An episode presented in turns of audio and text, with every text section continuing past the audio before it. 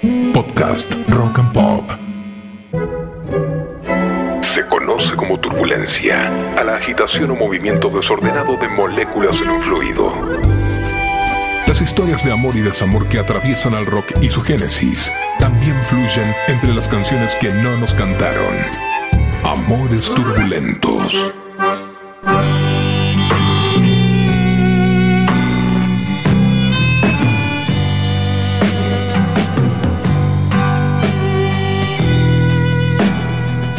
Los protagonistas de los amores turbulentos de hoy se conocieron en el Gertz Folk City, un bar neoyorquino, en el año 1961, cuando ambos contaban con 20 años, solo que uno de los dos ya era famoso, o mejor dicho, famosa. Joan Chandos Baez era una figura de la escena del folk. De mamá escocesa y papá mexicano, se crió con los valores familiares, ciencia y pacifismo. Físico y matemático, don Alberto Báez se había negado a participar del proyecto Manhattan porque desarrollaba la bomba atómica, aunque ello le costara no ganar cuantiosas sumas de fama y de dinero. La misma noche en que en aquel bar se cruzó con Robert Aller Zimmerman. Este no era más que un desgarbado adolescente judío de la fría frontera con Canadá que componía canciones que nadie conocía. El flechazo no fue instantáneo. De hecho, Bob primero se come cruda a Mimi, la hermana de Joan. Pero Joan cuidaba de Bob y el pasado affair atrás y empiezan a convivir.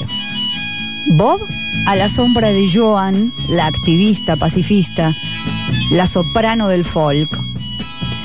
Joan se pronuncia madre, hermana y amante de un ser que se levanta a crear poemas y versos como nadie sobre una ruidosa máquina de escribir durante horas y horas mientras el resto de la ciudad ni siquiera se entera.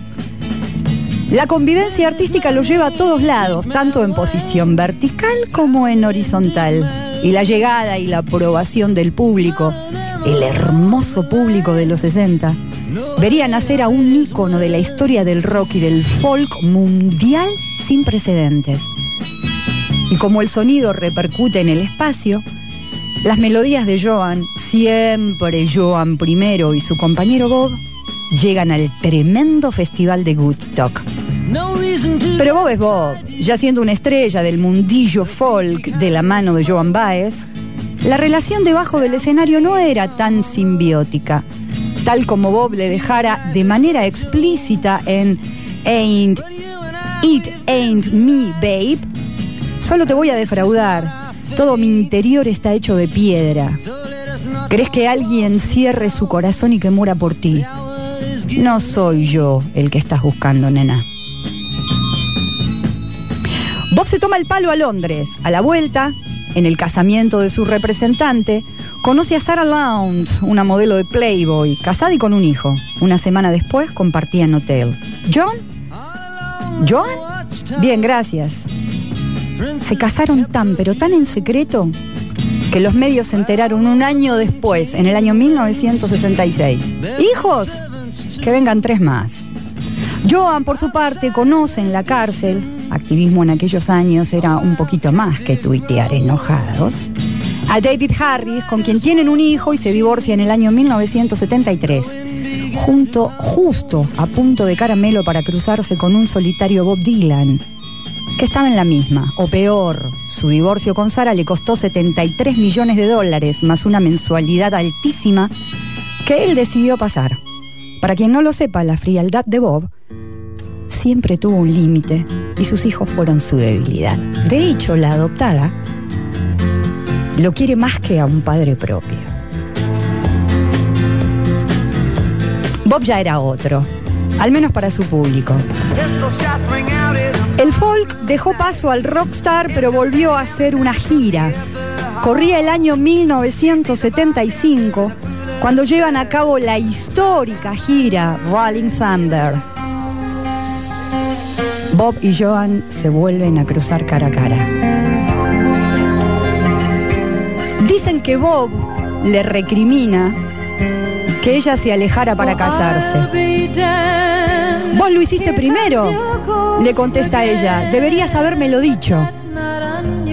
Me casé con quien amaba, le respondió Bob. Sé que es verdad, le dijo Joan Baez.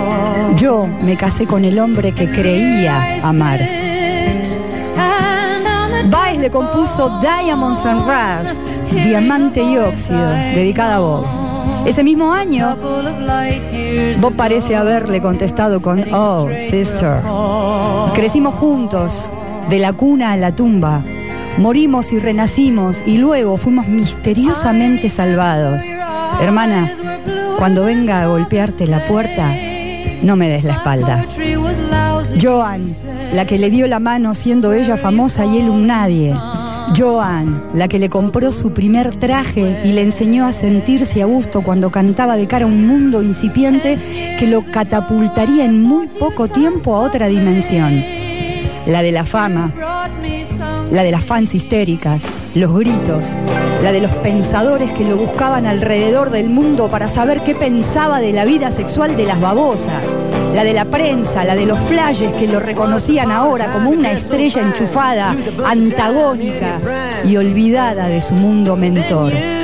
Joan y Bob el desairado de Bob que nuevamente la dejaría en banda por una corista después de un par de años de romance renacido de las cenizas, hasta que volvió a divorciarse y volvieron a caer uno en la trampa del otro.